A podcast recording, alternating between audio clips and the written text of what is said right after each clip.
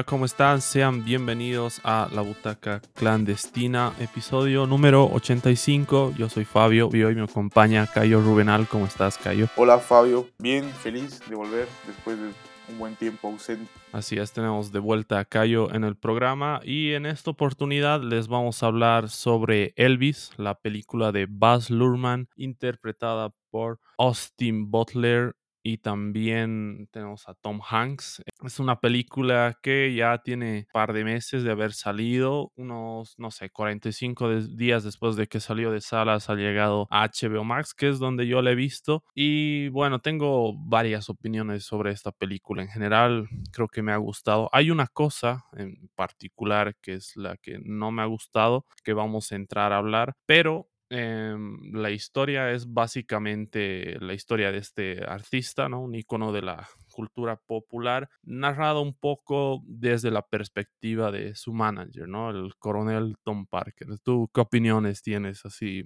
generales sobre esta película antes de entrar en detalles? Sí, en general me ha parecido una buena película, una buena biopic. Eh, siempre aquí en el programa he dicho que valoro eh, el resultado de la película puede ser eh, bueno o malo de alguna manera, pero siempre valoro la identidad que puede haber detrás, como una intención de sonar auténtico. Y Elvis tiene algo de eso, principalmente en la primera hora, ¿no? Mm, como en este montaje así frenético, vertiginoso, que es las cosas que más me ha gustado de la película. Entonces, eso me hace verla diferente tal vez de las tradicionales biografías pero que lentamente se va volviendo un poco en eso, ¿no? Pero en general es una eh, buena película. Eh, yo fui a verla al cine con mi familia y a pesar de su extensión les gustó a todos. Y mm, a mí también, principalmente como digo, tal vez esa primera hora, porque tiene momentos muy buenos, muy potentes principalmente, no sé, en lo ágil que puede resultar la, la película, explicándote los orígenes, las raíces musicales o rítmicas del mismo Elvis. ¿Qué opinas tú?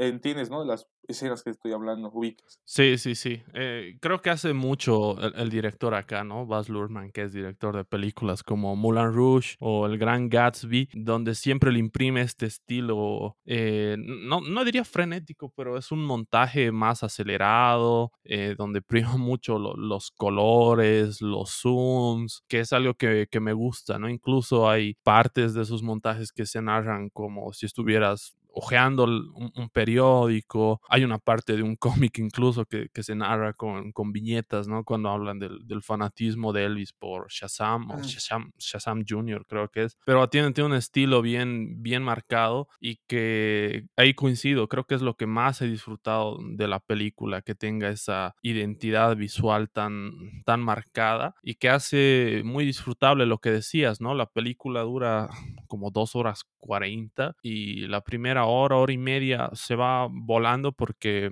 ese montaje ayuda mucho, ¿no? Y en esa hora, hora y media se narra como eh, el 80% de, de, la historia del personaje, ¿no? los últimos minutos, las últimas horas son más o menos la decadencia, los últimos años del personaje, pero creo que por ahí va, va mi crítica ya metiéndonos en spoilers. Una vez más les recuerdo, estos podcasts tienen spoilers, si no los han escuchado, digo, si no han visto la película, eh, denle pausa y regresan después. Si les chupo un huevo de qué trata la película, quédense acá. Han pasado igual un par de meses. Ajá. Em, pero a ver, ¿cuál, es la, la, mayor crítica que tengo con esta película? Y con, la, y con la mayoría de las biopics que no me gusta mostrar al personaje como una víctima de las consecuencias, ¿no? Como alguien que no tiene la culpa de nada, un santo total, que una buena persona a la que le han pasado cosas malas, digamos, ¿no? Y sabemos que nadie es un santo, o sea, no solo las estrellas o las, las personas mediáticas, nadie es un santo, todos tienen defectos y a mí me resulta mucho más interesante cuando las biopics te muestran los defectos de la persona y aún así logras empatizar, ¿no? Yo creo que con mayor razón logras empatizar. Por ejemplo, vi recién una biopic de James Brown que interpreta Chadwick Boseman llamada Get On Up, que también está en HBO. Y esta película, no es un spoiler esto, ya es algo casi insignificante. La película arranca con este personaje ya anciano entrando a una de sus propiedades con, un, con una escopeta y, amenazando a un personal solo porque una persona entró al baño, ¿no? Que no se supone que nadie tendría que entrar al baño. Entonces tú dices, puta madre, este tipo está mal de la cabeza. ¿Cómo ha llegado a convertirse en, este viejo loco James Brown? Y, y claro, ese es el contraste, ¿no? Y, en toda la película te muestran un poco el ascenso y la decadencia y, de entrada ya lo notas como alguien imperfecto, ¿no? En cambio, Elvis eh, sí hace muy bien en, notar los problemas familiares que tiene, cómo eso influye en su carrera y en sus decisiones, pero no, se llega a profundizar en temas como su adicción a las pastillas mm. O, ese tipo de cosas que podrían darle más matices a, este personaje, ¿no? ¿Tú qué opinas al respecto?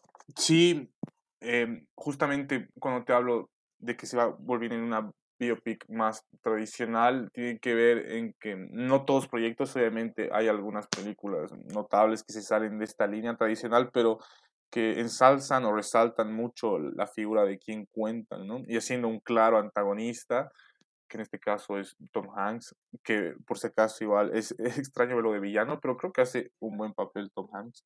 Pero bueno, volviendo a este tema de cómo se retrata el mismo Elvis, mm, y es un punto que siempre se le ha criticado un poco a Lurman, ¿no? De tener un poco más de estilo o que de más peso al estilo que a la sustancia, al contenido, digamos. Porque como decíamos, eh, la parte visual es así, todo un arsenal de recursos hablabas de los zooms, de los colores, estos paralelismos en el montaje, que también te cuenta un mensaje, ¿no? Así de, de, dónde se originan estos ritmos, de la cultura afroamericana, y al mismo tiempo te dice dónde vivía Elvis. Eh, creo que esa parte está bien lograda.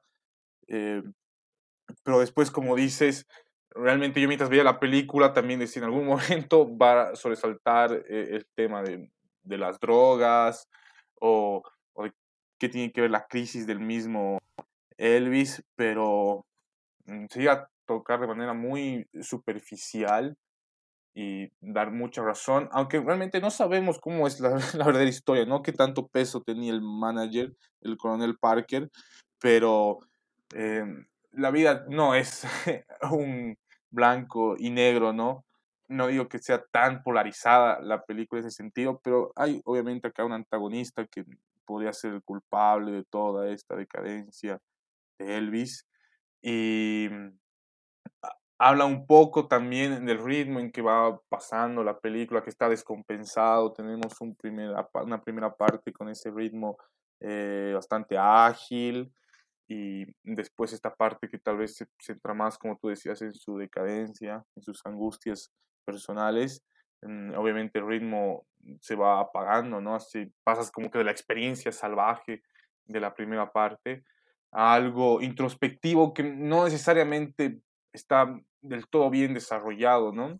Como que hay una, un intento de empatía algo forzada con el mismo Elvis, que no quiero que tampoco manche los puntos altos de la película, ¿no? Que aparte de toda esa faceta visual que hablábamos, me gustan mucho las interpretaciones, principalmente la de Austin Butler. ¿A vos te ha gustado Austin Butler, Fabio? Sí, sí, sí, sí, sí. Sí, me ha gustado mucho. Y hay que considerar que eh, este men ha pasado de ser un, un actor de Nickelodeon a, a, ponerse en la piel del Elvis. Ha pasado de ser el de Arriba la Esperanza, abuelita, a, a, meterse en la piel de Elvis, Y yo, yo no me acordaba, te juro, Cuando salió la peli recién vi memes y yo decía, ¿por qué ponen a este tío? Y es, es el mismo, ¿no? Es, es él. y, y el parecido físico que tiene más la caracterización que le hacen realmente sientes que, que es Elvis, ¿no? Y la actuación, la actuación de, de 10 puntos, la verdad. Sí, sí, me, y de todas esas estrellas ahí de Nickelodeon, al final, bueno, cada uno ha estado por su lado, ¿no? Ahora Janet McCarthy, no, ¿cómo se llama? Es Janet McCarthy. Ajá. Está con eh, eh, ese popular libro, ¿no? De que cuenta que es como sus memorias. Eh, bueno, pero el que siguió con su carrera actoral fue él. Y se nota un esfuerzo en el acento incluso en los bailes, ¿no? Es muy energética la película y realmente sales como que vibrando del cine o en, esa, en esas primeras partes al menos. Es música, mucha, no sé, mucho sonido, ritmo y aporta mucho él, ¿no? También como bailaba, que es otro punto muy importante para caracterizar a Elvis, tan importante tal vez como la voz, los movimientos de bailes. La voz sí me ha la voz sí me ha sorprendido porque, eh, claro, tú ves algún archivo histórico de Elvis y realmente mantiene esa voz profunda, incluso cuando no está cantando, ¿no? Y mantener eso sin que se vea forzado, sin que se sienta falso, a a no ser que tengas una voz así, es complicado, ¿no? Y y la voz del actor no es tan así. La voz del actor no es tan así y él mantiene esa voz en toda la película.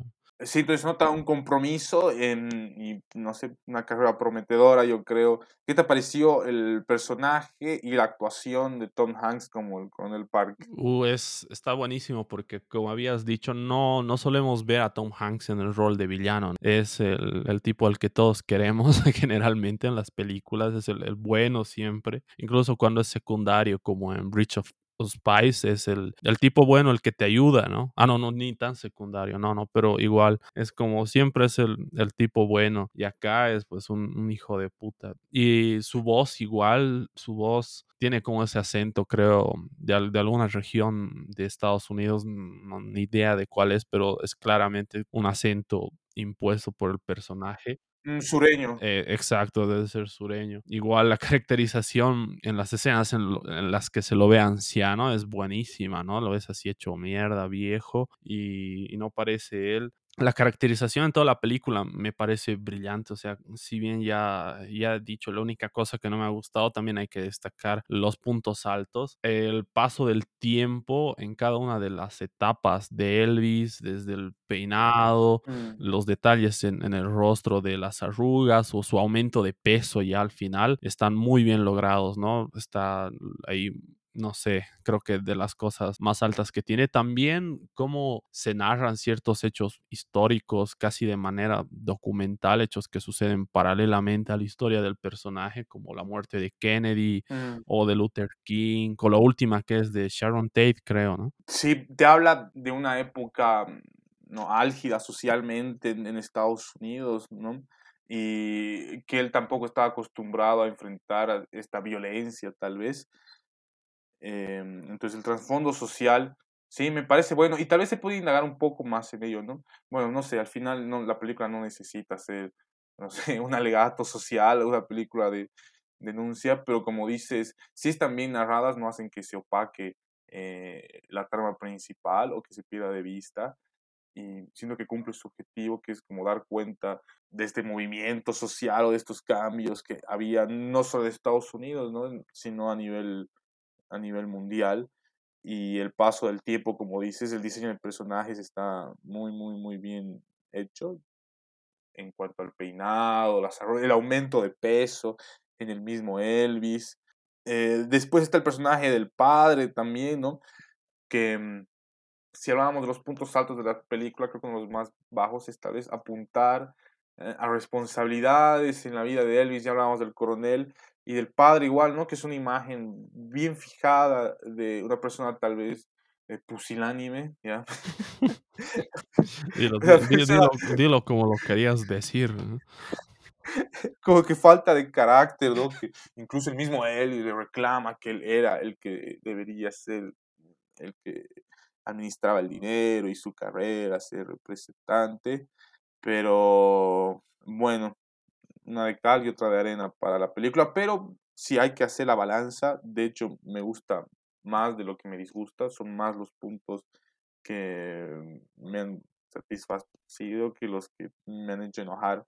Sí, totalmente. Eh, yo es que, bueno, he visto, creo que he hecho mal en ver biopics que pero que son muy buenas. Las últimas semanas, si no, no, no intencionalmente, no, no, he dicho, ah, voy a ponerme a maratonear biopics para esperar a Elvis, ¿no? Es como que justo ha coincidido que me encontraba esas películas ahí en streaming y las veía porque me interesaba verlas, esta de Get On Up, después Straight Outta Compton, que Mm. ya es mi biopic favorita, creo. Entonces, un, poco es imposible, ¿no? Comparar cosas, ¿no? Cómo se abordan ciertos problemas. Obviamente no puedes esperar que, que las historias tengan muchas cosas en similar porque al final de cuentas están basadas en, en la vida, ¿no? No puedes decir, oye, ¿por qué tu vida no ha sido más interesante? ¿Qué mierda de vida has tenido, no? O sea, no puedes hacer, no puedes hacer mucho ahí. Pero sí, o sea, es como que mm, de nuevo, lo único que no me gusta es como cuando mm, te muestran muy perfecto a alguien o como víctima de las circunstancias, ¿no? Algo- alguna cagada se ha debido mandar Elvis en medio de todo el desastre que hemos visto en, en la película y yo hubiera querido verlo, ¿no? Para, no sé, para empatizar también porque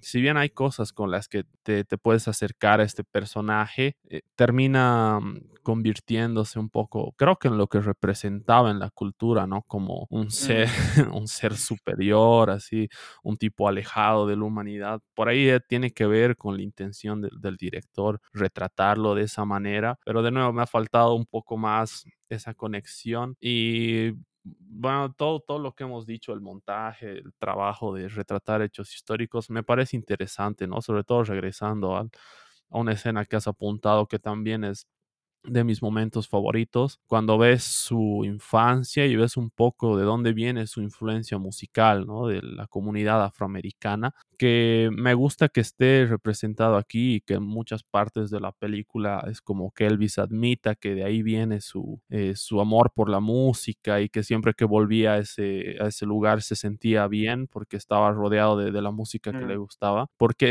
incluso llegaba a ver eh, documentales de de artistas afroamericanos, ya no me acuerdo cómo se llamaba ese documental, pero entrevistaban a varios artistas afroamericanos actuales, digamos, ¿no? Del hip hop y de, de esas movidas, y muchos manifestaban que Elvis era como que se había apropiado de esa cultura y la había vuelto popular, ¿no? Y que habían quedado en la sombra James Brown, B.B. King, B.B. King que Mm. también aparece acá y aparece en la película de James Brown, que cuando ves así como, o sea, no, obviamente no es un multiverso, ¿no? Ni, ni unas, no sé, películas conectadas, pero cuando ves un mismo personaje en dos películas y sabes que han estado en el, el mismo periodo histórico, tiene así como su experiencia de verla y eso decía, ¿no? Que el haber incluido ahí e- esta inspiración de los afroamericanos y hacer notar que viene de ahí, pero no con una, no con una intención de, de apropiarse de lo suyo y hacerlo más, más popular, me parece bien. Ahora no sé si en la vida real haya sido así, ¿no? De nuevo es una biopic y, y siempre se van a resaltar los, los puntos más más buenos de la persona, pero nada, esos detalles eh, históricos, de contextos sociales igual, le dan, le dan una profundidad interesante a la película. Y en lo técnico, en lo técnico me encanta cómo se, cómo se ha abordado, ¿no? Es un montaje interesante, muy colorido. A mí me gustan las películas de este director. De Moulin Rouge tengo pocos recuerdos porque la he visto de muy pequeño, pero el Gran Gatsby también. Me gusta cómo eh, tiene esta tendencia a incluir como canciones modernas o canciones más, sí, canciones contemporáneas. En alguna parte suena como un, un remix de trap con, con las canciones de esa Mm. época, ¿no? Que está bueno. Y dije, wow, esto está, esto me gusta, ¿no? No, no me esperaba esto, esto me gusta. Y en el Gran Gatsby hay así canciones de, de EDM que suenan ahí en las fiestas y, y la historia está ambientada en los años 20, digamos. Entonces, Claro. todos esos híbridos que hace Lurman eh, me parecen interesantes y, y le aportan una identidad a esta película que no sé si en manos de otro director con el mismo guion hubieran tenido, ¿no? Yo, creo que no. Y justamente lo que dices ya la hace eh, destacable, ¿no? Que se que sobresalga de las típicas biopics de que te cuentan desde que nació hasta que se muere y justo le pasó esto en la infancia que le hizo cambiar al mundo. Y el punto, ¿cómo, cómo aborda este fenómeno cultural, musical que ha sido, como dices? Porque el par coronel Parker incluso lo está escuchando en la radio y dice es música de negros, ¿no? Y le dicen. "E- es un blanco cantando. Y ese rato Eh, corre, ¿no? Sí, sí. que- claro, entonces, eh, ese fenómeno que fue de música tradicionalmente interpretada por afroamericanos, cantada por alguien eh, blanco, porque justamente vivía en un barrio con gente eh, de esas razas. Entonces, está bien explicado el fenómeno que no solo va en el contenido, en historia, sino que trata, como dices, de compaginar Luhrmann con lo visual, ¿no? Es, mu- tiene mucho ritmo, es muy vibrante, mucha energía la película. Entonces, como que traduce en lo cinematográfico en estos ritmos, ¿no? Eh, No sé específico, no me quiero meter así en, en géneros específicos de, de ritmo, de música, pero que hace una traducción visual, en montaje, de cómo se siente eh, al escuchar, de lo, de lo potente que igual es, eh, y, y- que se traduce también en los bailes, en los wiggles de, de, de Elvis, ¿no? Entonces, te produce ese movimiento en el cuerpo, incluso la película. Sí. Te, Ah, bailar en el cine, sí. Casi que me paro, claro. Y estabas, estábamos hablando de biografías igual, aparte de aquellas tradicionales, tal vez que hemos sido las primeras que hemos visto de Gandhi, de Mandela. Eh, me gusta mucho las de Pablo Larraín, ese director chileno. Y mm, vimos Spencer, hicimos, bueno, llegamos a hacer el, el podcast de Spencer. No, man. ¿Cómo que hicimos? No, no mientas. Pero vimos la película de No le mientas a mí. Sí, vimos la película y, y dijimos La idea era hacerlo también. era podcast. hacerlo y, y- y desapareciste, pero bueno. Eh, Pero bueno, hablo de las biografías que hace Larraín. Igual hizo de Neruda. Él hizo em, Jackie también, ¿no? él hizo de Jackie, exacto, de Neruda. Y No, que es una película chilena que igual habla como que el, el publicista que hizo toda la campaña para el plebiscito que no iba a permitir una nueva postulación de Pinochet. Y una, una entrevista le dijo, él dijo, a mí lo que me interesaba es retratar no toda la vida de una persona, ¿no? sino cuando estaban en momentos críticos, porque ahí muestran una personalidad que no muestran, o un carácter que no se muestra en otra etapa de su vida, ¿no? En la de Spencer fue eh, cuando estaba confinada, bueno, no confinada, pero pasando las vacaciones en su casa y justo cuando era más mirada por la prensa, cuando tenía los problemas con, con, su esposo, con el príncipe. En Neruda es cuando está siendo perseguido, el mismo Neruda. Eh, en No, igual está este publicista eh, chileno, argentino, que, mm, que tiene que pasar adelante o, que tiene que hacer la campaña para el movimiento del no contra Pinochet. Entonces me pareció interesante esa observación, ¿no? Retratar eh, fragmentos de la vida o retratar a, a personajes históricos en momentos críticos. Y solo, y solo te da un panorama de ese momento, ¿no? A veces ni siquiera sabes cómo terminó. Eh, entonces, no sé, me parece una buena, interesante, una, una prueba de que se puede abordar las biografías o personajes históricos sin necesariamente hacerlos en este formato tradicional de eh, documento histórico desde que nace hasta que muere. Entonces, me parece que Elvis entra en ese ejemplo también, ¿no? Como te digo, al final capaz sí se va a aparecer en este modelo tradicional, pero es una película que se diferencia del resto, del resto de estas biografías y que en esa primera hora está a su punto más alto. Sí, es, es distinta en estructura, ¿no? Si bien, como has dicho, de alguna manera puede que caiga en estos, em, no sé, tópicos medio tradicionales del biopic. Sí, la, los primeros minutos, la introducción, que me gusta también porque no llegas a ver a Elvis en acción, digamos, hasta los cinco minutos. Primero lo escuchan en la radio, luego lo escuchan hablar de él, van a buscarlo, lo ve de espaldas cuando se está listando para el concierto. Entonces, todo ese momento previo le da como una magia cuando lo escuchas hablar por eh, hablar, cantar por primera vez. Y eso me parece que está bueno, ¿no? Esos son como detallitos que hacen que, que se salga de lo tradicional. Y sí, pero en general, eh, las biopics, no sé, después de haber visto Spencer o Straight Outta Compton, es como que Mm. para mí ya, ahí ya, ya, ya he visto todo lo que se puede alcanzar con una biopic, ¿no? Que de nuevo no está mal que, que, que te hagan la estructura de, de recuerdos de la niñez. De hecho, en, esta, en este ejemplo que mencionaba de Get On Up de James Brown, también vemos parte de la niñez en flashbacks, es como que está narrada de otra manera la estructura pero por lo menos no, no, no termina siendo una Bohemian Rhapsody, ¿no?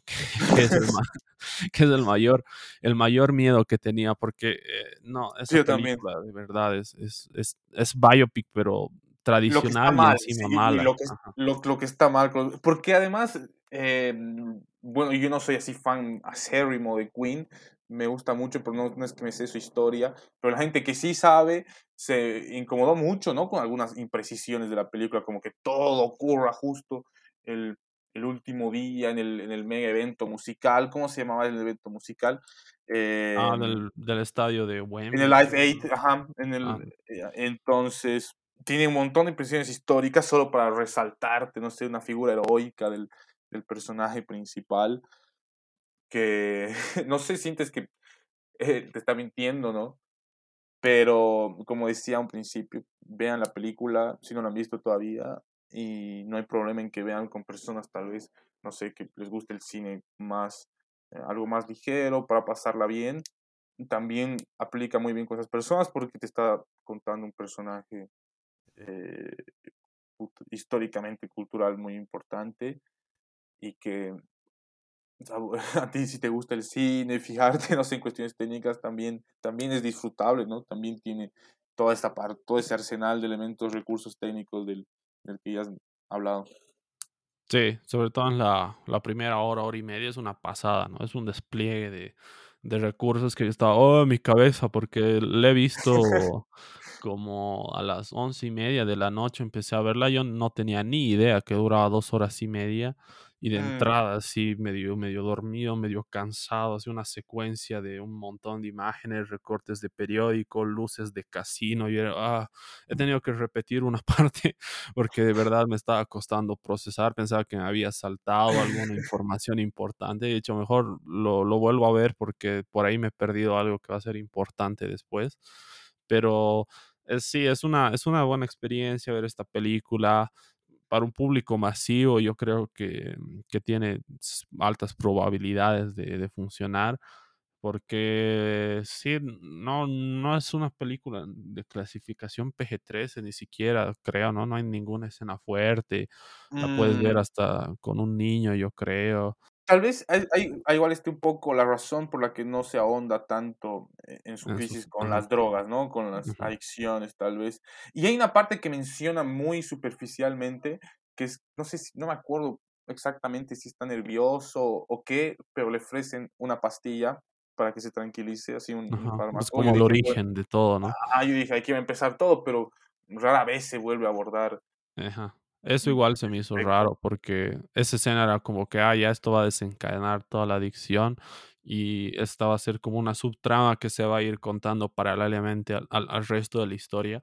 Pero no, como dices, pasa así, es como una escena sueltita casi al principio Para que no digan que no para nos no hemos hecho los locos, hemos ajá, para hablado de que no digan que hemos retratado a Elvis como alguien que bebe mate de manzanilla, o sea, pero eh, no, es, es, no sé, eso me ha, me ha hecho un poco de falta, pero no es algo que termine arruinándote la película por completo, ¿no? La película tiene cosas muy disfrutables que ya las hemos dicho, así que sí, yo también les recomendaría que la vean, que saquen sus propias conclusiones y que me digan qué les parece. Y, y si les gusta Bohemian Rhapsody, tírenme mierda y déjenme de seguir si quieren.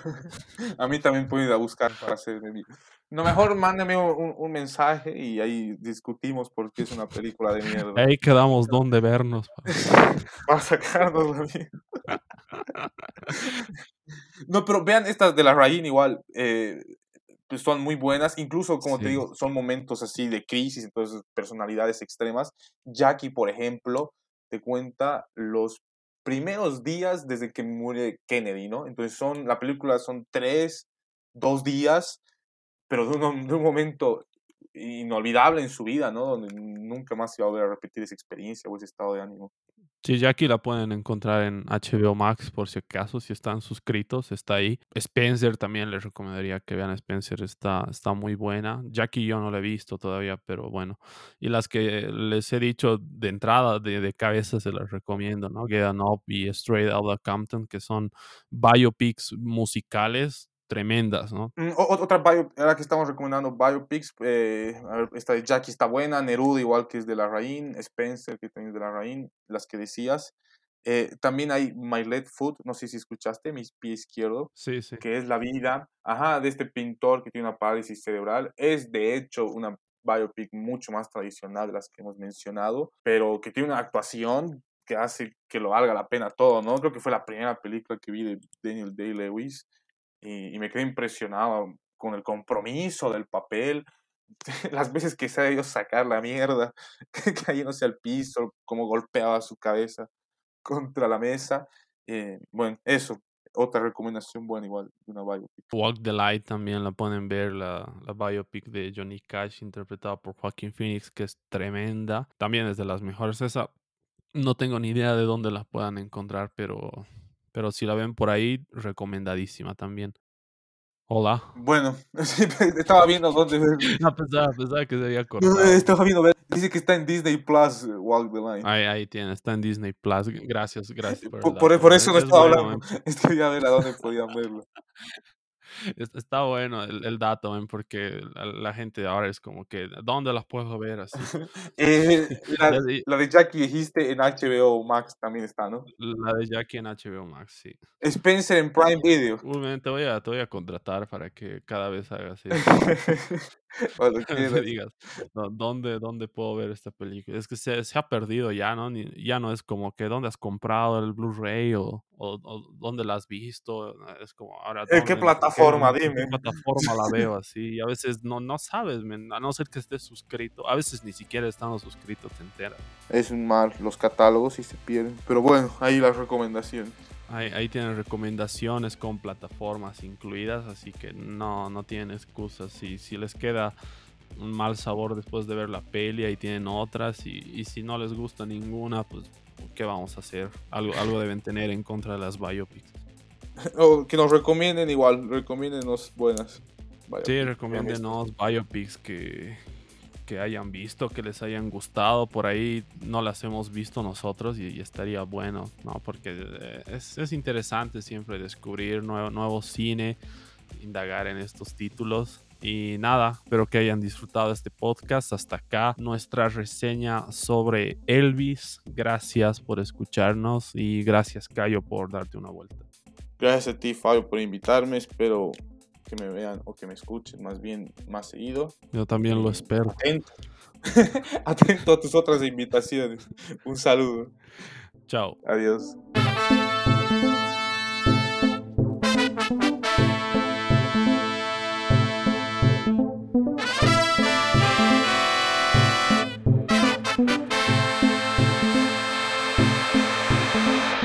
Tú eres el de la butaca. ¿Qué peli fuimos a ver? Ah, Thor. Thor. Puta, ¿cuánto tiempo pasó de Thor? Me estaba viendo, no he visto mucho. ya son dos meses, boludo, algo así, era inicios de julio. Ah, la mierda.